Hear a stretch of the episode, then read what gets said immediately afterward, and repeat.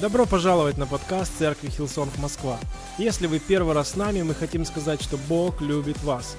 И надеемся, что это послание станет благословением для вас.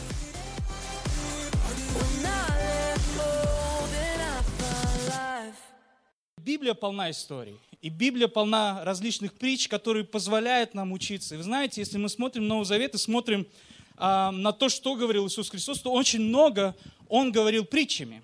И в Новом Завете описывается свыше 30 притч. И вот об одной из них мы сегодня поговорим, об одной из самых известных, наверное, притч, которая так и называется притча о сеятеле. Притча о сеятеле. Давайте, если у вас есть Библии бумажные или в телефоне, то откройте вместе со мной, и мы прочитаем с вами Евангелие от Луки, 8 глава, с 4 по 15 стихи. Это большой отрывок, но мы его с вами прочитаем. Евангелие от Луки, 8 глава, с 4 по 15 стихи, и также на экране будет текст, вы можете следить. Когда же собралось множество народа, из всех городов жители сходились к нему, он начал говорить притчей. Вышел сеятель сеять семя свое, и когда он сеял, иное упало при дороге и было потоптано и птицы небесные поклевали его. А иное упало на камень, и, взойдя, засохло, потому что не имело влаги. А иное упало между тернием, и выросло терни, и заглушило его. А иное упало на добрую землю, и, взойдя, принесло плод старичный. Сказав сие, возгласил, кто имеет уши слышать, да слышит. Ученики же его спросили у него, что бы значили притча сия. Он сказал, вам дано знать тайны Царствия Божия, а прочим в притчах, так что они видя не видят и слыша не разумеют. И дальше Иисус рассказывает, вот что значит притча сия. Семя есть Слово Божие. Семя есть Слово Божие. А упавшее при пути есть суть слушающие, которым потом приходит дьявол и уносит Слово из сердца их, чтобы они не уверовали и не спаслись. А упавшие на камень – это те, которые, когда услышат Слово, с радостью принимают, но которые не имеют корня и временем веруют, а во время искушения отпадают. А упавшие в терни – это те, которые слушают Слово, но отходя заботы, заботами, богатством, наслаждениями житейскими подавляются и не приносят плода. А упавшие на добрую землю – это те, которые, услышав Слово, хранят его в добром и чистом сердце и приносят плод в терпении. Сказав это, он возгласил, кто имеет уши слышать, да слышит. Итак, сегодня мы поговорим немного о сельском хозяйстве – Поднимите руку, у кого есть дача, или, может быть, есть дедушка, бабушка где-нибудь за городом, и вы когда-либо вскапывали что-нибудь, есть такие, да, вы понимаете. Все остальные, наверное, я как-то спросил своего племянника, знает ли он, откуда берется хлеб, он говорит, что с магазина. Я думаю, сейчас молодежь будет говорить, что все из интернета берется. Ты заходишь, нажимаешь, и все тебе приходит. Но не все задумываются, что Хлеб – это результат муки, мука – результат зерна, зерна – результат того, что было посеяно. Что есть целый процесс от того, чтобы вот булка, которую мы покупаем в магазине, оно где-то изначально было посеяно. И вот этот процесс называется сельское хозяйство. И две тысячи лет назад, когда Иисус говорил об этом, это было очень супер понятно, потому что в те времена, если ты не посеял урожай, если ты не посеял, то у тебя не будет хлеба, у тебя не будет еды, и все. Потому что что у тебя было в те времена, это сельское хозяйство и животноводство. Все. Не, в большинстве случаев больше ничего не было. Поэтому, когда Иисус рассказывал эту притчу, контекст для учеников и для народа было абсолютно понятно, потому что большинство из них, они занимались это каждодневно. Мне не довелось, но мой отец, он в свое время сажал рис. Он занимался для нас, для корейцев, рис это как хлеб. И поэтому мы его едим с, э, каждый день. А у нас есть вот такая специальная кашеварка, и мы его используем каждый день с супом, с, с, со всем угодно, можем даже с хлебом весь иногда. И вот у корейцев, в особенности, вот когда были голодные времена, а, появилось такое выражение, когда кто-то хотел спросить, как у тебя дела, могли использовать дословно такую фразу «пап могосойо», что означало «покушал ли ты сегодня кашу?». То есть вот узнать, как у человека дела, какого состояния, спрашивали потому, покушал ли он сегодня или не покушал он сегодня. Потому что если он не покушал, значит дела совсем плохи. И вот а, для нас понимание того, что, что семя это не просто так, что семя, оно нужно для того, чтобы дать жизнь нашему организму, он очень важно. И поэтому, когда Иисус говорил эту притчу, он понимал, что он будет говорить об очень важном, о том, что приносит жизнь, и каждому человеку это понятно. Но если мы смотрим с вами дальше, как Иисус рассказывает и говорит, что же означает семя, то Он говорит, в 11 стихе. Семя есть Слово Божье. Семя есть Слово Божие. И точно так же, когда физическое семя приносит хлеб, который дает жизнь нашему организму, нашему телу, то же самое Слово Божие, когда оно сеется, оно приносит жизнь нашему духовному человеку. И это очень важно понимать. И в чем вопрос?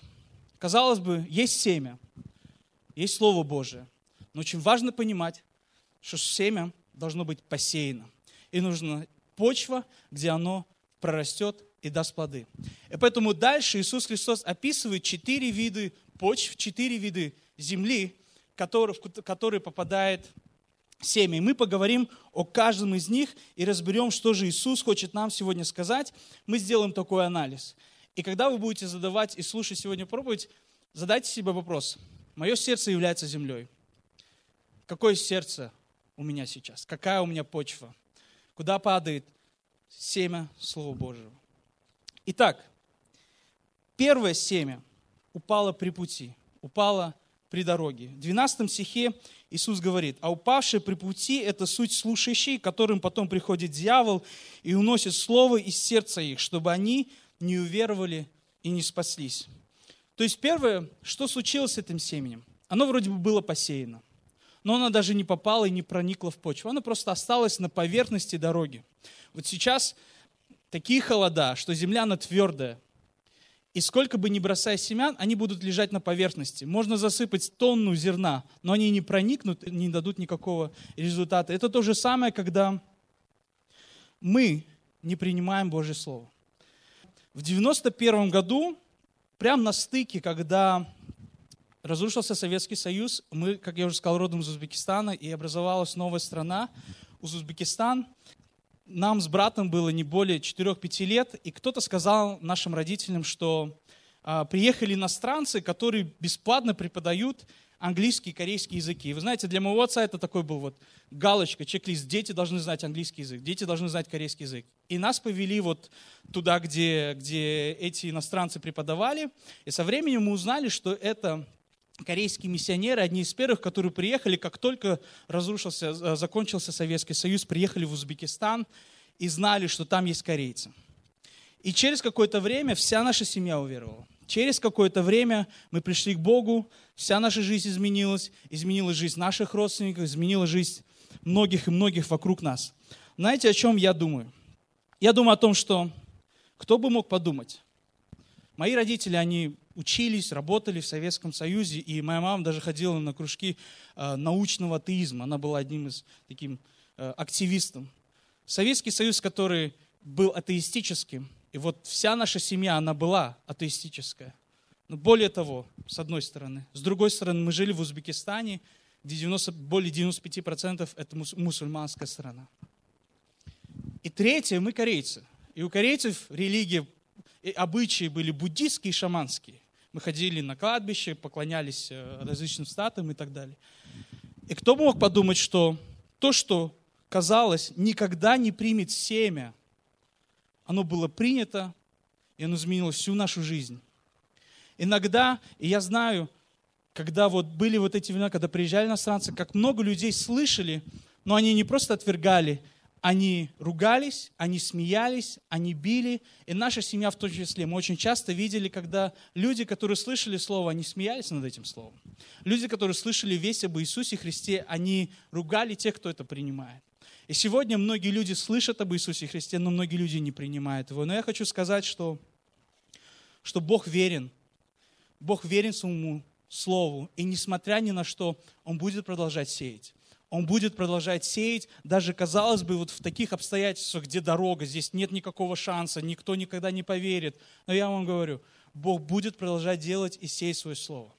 Но более того, я хочу сказать, что как это для нас сегодня – это не всегда является по поводу того, что мы просто отвергаем Бога. Но вы знаете, что означает «дьявол украл»? Что означает «дьявол украл слово»? Это бывает, когда мы просто относимся к Божьему Слову несерьезно. Когда мы относимся к Божьему Слову несерьезно. Наверное, лет пять назад я бы еще сказал, что у нас у всех есть Библии, и они пылятся где-то на полке, а мы в то время читаем какие-то совершенно другие книги. Но время меняется, мы становимся, все, все переходит в телефон, и вчера у нас был очень классный семинар, и вот Андрей поделился таким лайфхаком, которым я не знал, что те, у кого есть iPhone, есть такая функция экранное время. То есть вы можете посмотреть, и, а, а, а, на, на что вы тратите свое время в телефоне. И мы посмотрели, все ужаснулись, что больше, достаточно большая львиная доля забирает соцсети. Мы все это понимаем и все знаем. Но я, когда увидел это, пролистал, и у меня есть приложение Библия, и я не стал об этом говорить, но мне стало немного стыдно. Я хочу сказать, сегодня у многих из нас установлено это приложение на телефоне, но как часто мы его открываем? Как серьезно мы к этому относимся? Слово, оно, казалось бы, есть, вот оно. Ну, насколько мы его часто открываем, читаем, используем, насколько мы серьезно относимся к тому, что Бог хочет нам сказать, к тому слову, которое может изменить твою жизнь. Поэтому первое, это когда мы просто несерьезно относимся. И второе также, когда порой мы просто не доверяем или сомневаемся. Мы слышим, но мы говорим, нет, нет, это, это не для меня, я в это не верю. Наверное, для них, для, наверное, у них все получится, но не для меня. Это то же самое, когда мы говорим так, мы не принимаем Божье Слово в свое сердце. Оно как будто на дороге. Приходит дьявол, забирает в жизни. Поэтому Бог призывает, доверяй Ему, прими свое сердце. Итак, первый вывод, который нужно сделать, что посеянное семя нужно принять. Посеянное семя нужно принять. Второе.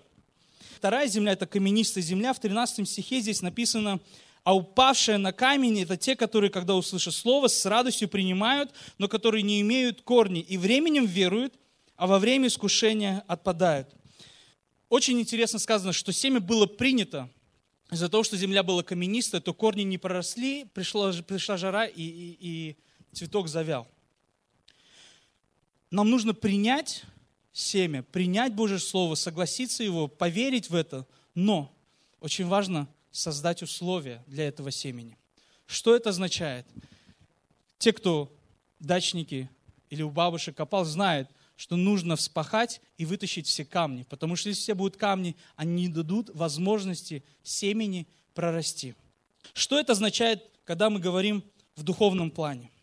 И первое, это, безусловно, означает, что в нашей жизни есть грехи, которые не дают нам возможности прорасти. Я хочу прочитать послание Галатам, 5 глава, 19 стих, здесь написано, «А дела плоти известны, они суть, прелюбодеяние, блуд, нечистота, непотребство, идолослужение, волшебство, вражда, ссоры, зависть, гнев, распри, разногласия, соблазны, ереси, ненависть, убийство, пьянство, бесчинство и тому подобное.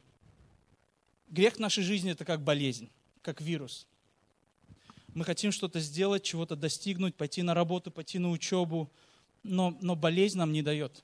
Мы слабые, мы не можем в состоянии двигаться, голова не сфокусирована. Я хочу сказать, что порой мы слышим Слово Божье, мы говорим, оно для меня. Я с этим согласен. То, что мне нужно.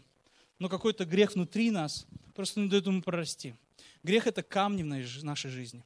И я вот что хочу сказать. Из всего того, что мы перечислены, порой мы думаем, что, что грех – это то, что мы кого-то убили, или мы там обманули, или мы ругаемся, или мы деремся со всеми, или там, не знаю, не уступаем место в метро бабушкам и беременным, например. Мы думаем, иногда мы думаем, да я это все делаю, я, я, я нормальный, какие проблемы? Но я хочу сказать, что грех, он гораздо груб, глубже. И есть грехи, которые не на поверхности. И есть грехи, которые кажутся, что никто не видит. И видишь только ты, и ты знаешь, что, что они есть внутри тебя. И когда ты закрываешься в комнате, ты думаешь, ну, никто не знает. Но есть вещи, которые, знаете, гнев, зависть, или какая-то похоть, или какая-то зависимость, которые внешне ну, не отличишь.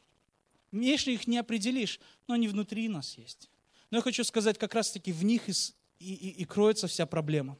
Потому что они как раз под почвой. Ты думаешь, ну, все хорошо, я, я посею здесь семя. Ты начинаешь сеять и не понимаешь, оно не прорастает, засыхает. Грех в нашей жизни, он мешает тому, чтобы семя Божье Слово, оно проросло, имело крепкие корни и дало результат. Какие камни есть в твоем сердце сегодня? Какие булыжники тебе нужно сегодня вытащить из своего сердца, чтобы дать возможности семени прорасти? Почему это важно? Почему это важно?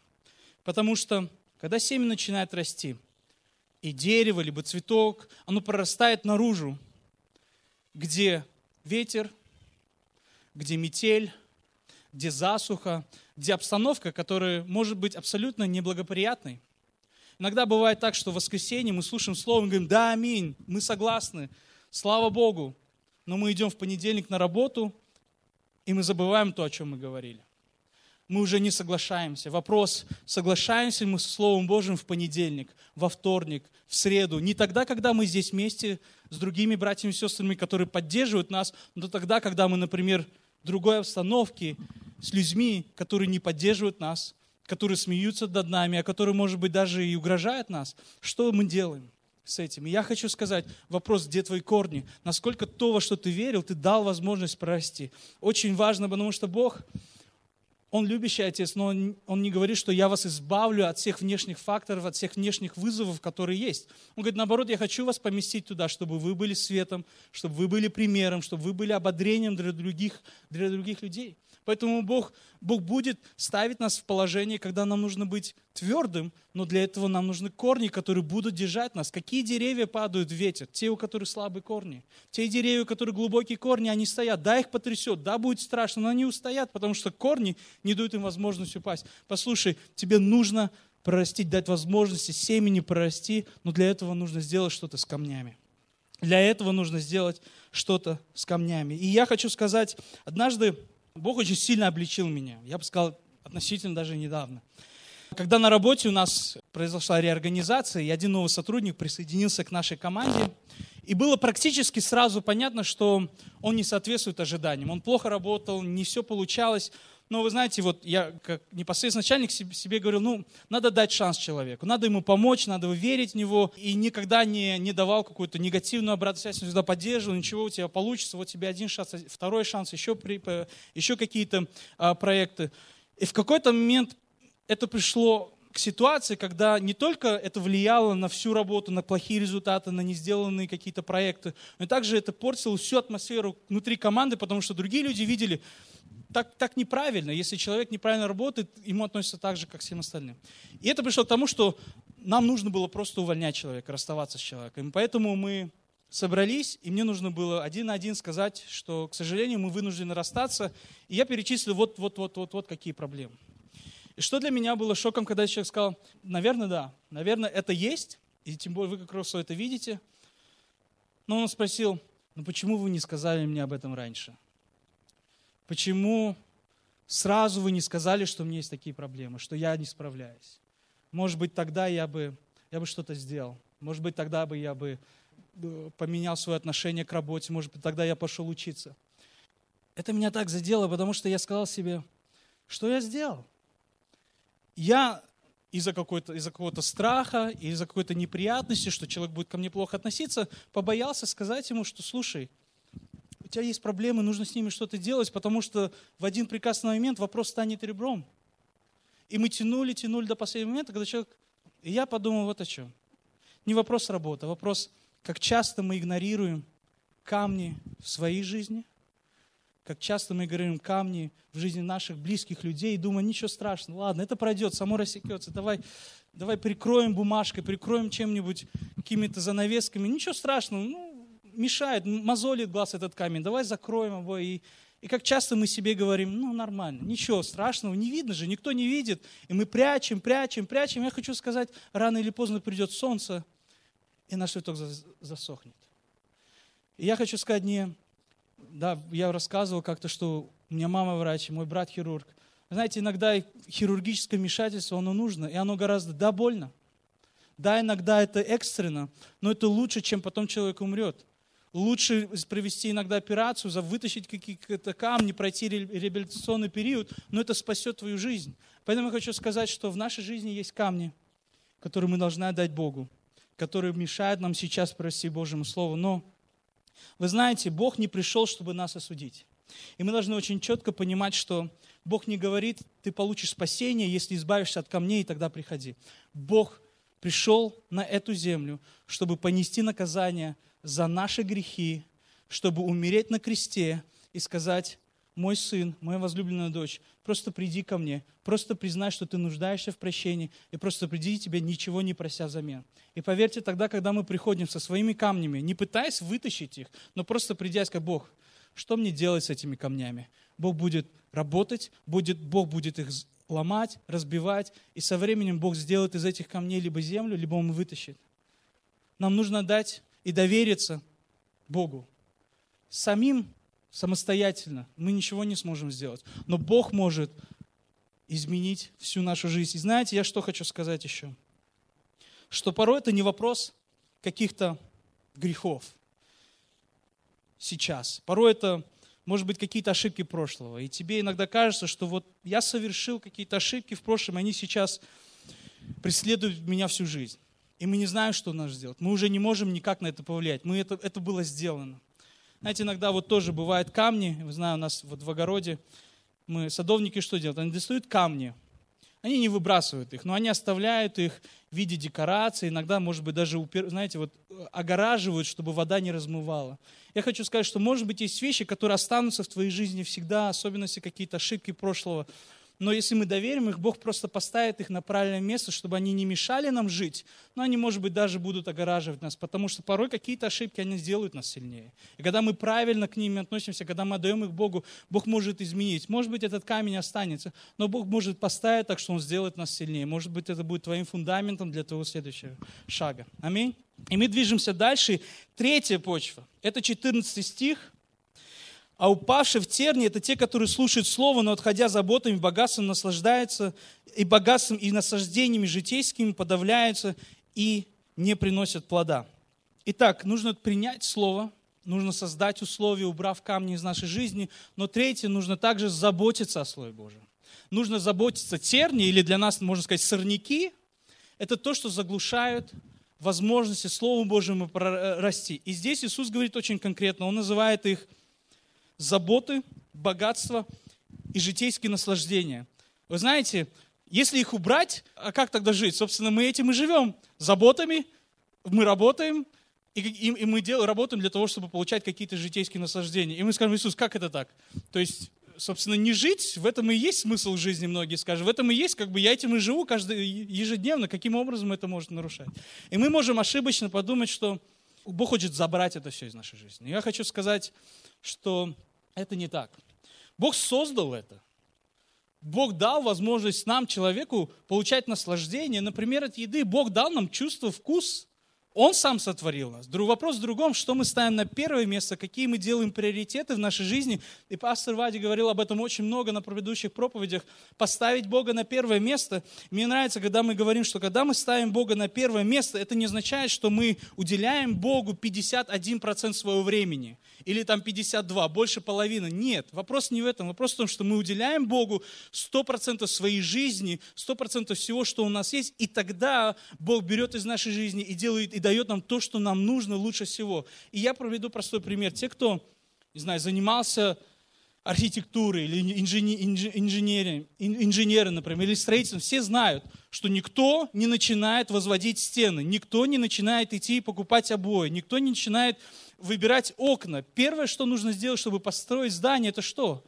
Поставить фундамент – поставить фундамент, основание. Когда ты ставишь основание, ты потом начинаешь возводить стены, крыши и так далее. Но когда у тебя нет основания, ты можешь заботиться о своих стенах, обоих сколько угодно, но потом, когда ты поставишь, это все рухнет.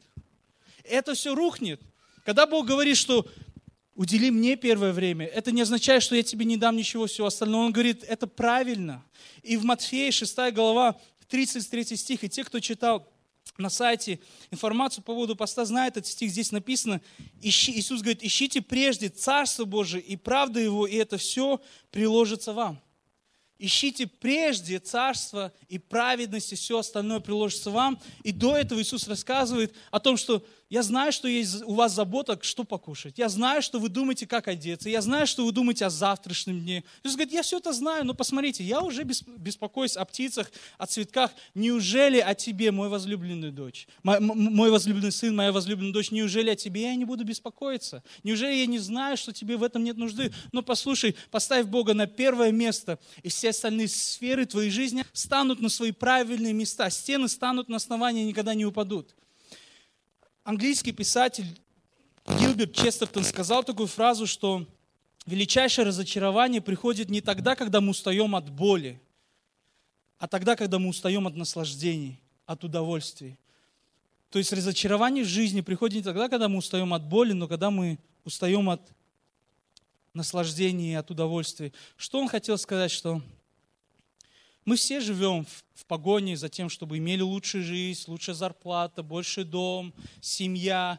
И мы бегаем за этим, бегаем, бегаем, но если вы наверняка замечали, как только ты достигаешь определенной планки, которой ты стремишься, который, думай, который ты думаешь, что сделает тебя счастливым, обеспечит все, у тебя не будет проблем, ты понимаешь, что все, ты заново, ты, э, это ничего не дает, ты снова хочешь пить. Это как будто ты пьешь воду, вроде бы ты насытился, но через пять минут ты хочешь пить опять.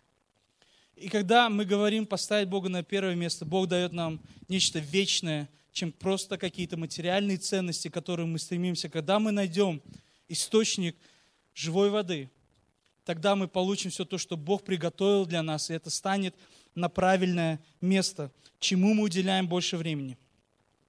Кого мы ставим на, на первое место? Нам нужно принять Слово, нам нужно создать условия, убрав камни, но нам также нужно заботиться и поставить Слово Божие в приоритете, в центре всего остального. Когда Бог и Слово будет стоять на центре всего остального, все станет на свои места. Все станет на свои места. И четвертая земля – это добрая земля. В 15 стихе здесь написано, «Упавшие на добрую землю – это те, которые, услышав Слово, хранят его в добром и чистом сердце и приносят плод в терпении. Сказав это, он возгласил, кто имеет уши слышать, да слышит». Бог может изменить твою жизнь, если мы будем принимать Его Слово как добрая почва. А, Галатам 5 главе 22-23 стиха мы продолжаем. Здесь написано плод Духа, любовь, радость, мир, долготерпение, благость, милосердие, вера, кротость, воздержание. Бог говорит о плодах нашей жизни. Мы все так или иначе стремимся к этим плодам, и мы думаем, вот сейчас мне нужно больше радоваться, мне нужно больше любить, или мне нужно быть более терпеливым. Но мы зачастую делаем, идем от обратного. Мы берем плод и хотим, чтобы он появился, и мы начинаем складывать, знаете, как бревна. Мы начинаем складывать бревна. Это такой, можно сказать, религиозный подход, когда мы говорим, окей, у меня есть любовь, у меня есть радость, и мы докладываем, докладываем дровь. Но вот в этой конструкции нету жизни. Где есть жизнь, это когда сеется семя, когда оно поливается, вырастает в дерево, появляются лист, листва, почки – и потом, как результат, вырастают плоды, яблоки, груши. Принцип христианства – это когда мы принимаем Бога в свое сердце, когда мы принимаем Слово в свое сердце, даем ему возможности расти, и со временем меняется наша жизнь. Со временем мы начинаем, о, я, оказывается, стал более терпелив к людям. Я ничего не для этого не сделал. Все, что я сделал, это посеял семя Божьего Слова в свое сердце.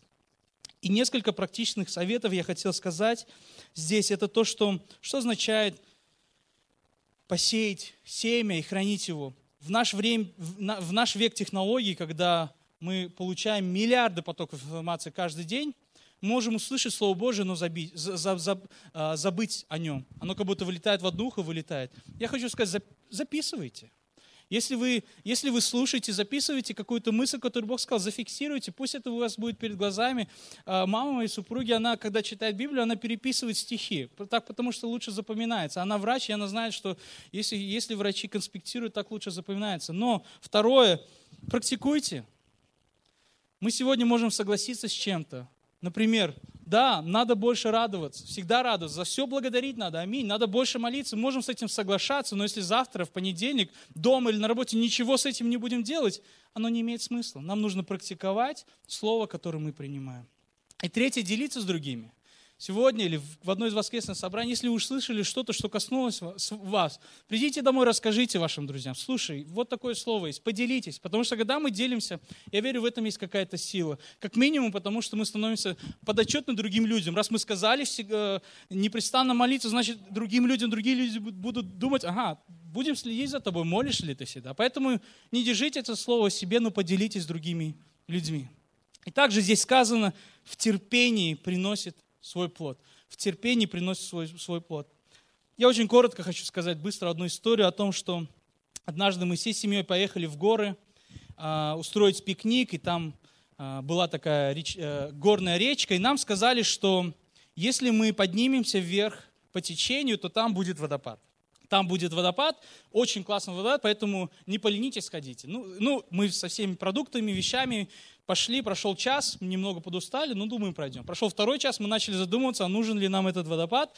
На третий час мы начали смотреть, что каждый каждый камень, откуда падает вода, нам казался, вот, вот он водопад, мы дошли, потому что уже было невозможно идти. Вот мы дошли до камня, который был, ну, с высотой примерно два, два человека, и мы думали, вот, вот это оно, круто, давайте делать, устраивать пикник. И мы сели, начали вот э, вытаскивать всю еду, которую приготовили, и буквально через пять минут проходили вот те люди, э, они вышли поз, э, Э, после нас, и они говорят, а что вы здесь делаете? Я говорю, так водопад же смотрим. Он говорит, так водопад еще 5-10 минут нужно пройти. Вы не дошли. И вот мы дошли через 10 минут, и там действительно был водопад с высотой многоэтажное здание. И мы сказали, вау, вот оно.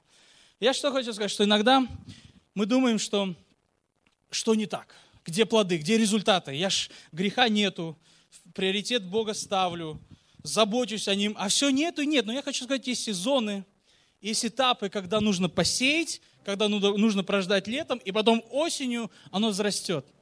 Терпение, он очень важный характер. Иногда нужно просто время. Время того, чтобы увидеть Божьи плоды в твоей жизни. Мы хотим, и я понимаю, мы все хотим, чтобы мы услышали обетование Божие, и вот в этот же день оно случилось. Мы этого хотим, но у Бога есть свое время – и опять-таки он не делает, чтобы побаловать, поиграться с нами. Он делает, чтобы за этот период времени семя укрепилось, чтобы за этот период времени корни утвердились. Потому что если плоды будут сразу, то дерево сломается. И поэтому Бог дает и говорит нам сегодня, послушай, если ты делаешь все правильно, имей терпение. Бог знает, и Бог свое время явит и покажет, и придут плоды. Давайте в терпении ожидать, что Бог для нас. И я буду сейчас уже заканчивать, и, и буквально несколько мысли я еще хотел сказать.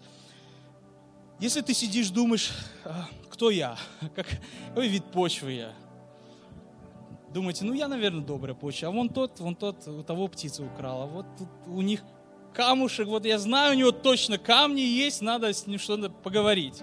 Или кому-то, брат, тебе надо терни порезать. Но я верю, что Бог что-то говорит себе сегодня, и и вы знаете, Бог не говорит это с обличением, но Бог рассказывает историю. Я верю, Он, он хотел сказать, что я буду с тобой, неважно в какой период жизни, неважно какая почва ты. Может быть, ты та почва, которая меня сейчас даже не принимает, но Бог говорит, я буду сеять, я буду продолжать быть рядом, ждать, когда ты, когда зима пройдет, когда земля размякнет, я буду ждать, я буду сеять. И, возможно, ты думаешь, Бог меня сейчас обличит, у меня столько камней.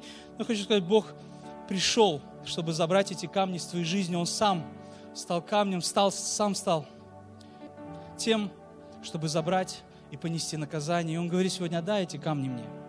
Не, не тащи их сам. Но я могу забрать тебе, если ты придешь и, и, и покажешь их мне. И также Бог говорит, не бойся, доверься мне, поставь меня на первое место. И тогда все остальное – оно станет во все места. Все остальное я обеспечу.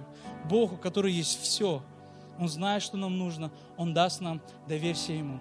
И также, когда ты добрая почва, заботься, поливай, будь среди других цветков, чтобы это было ободрением для тебя, и жди, пусть у тебя будет терпение. Возможно, ты думаешь, что вот я такой или такой, но может быть, иногда бывает, что почва, она есть в каких-то сферах нашей жизни.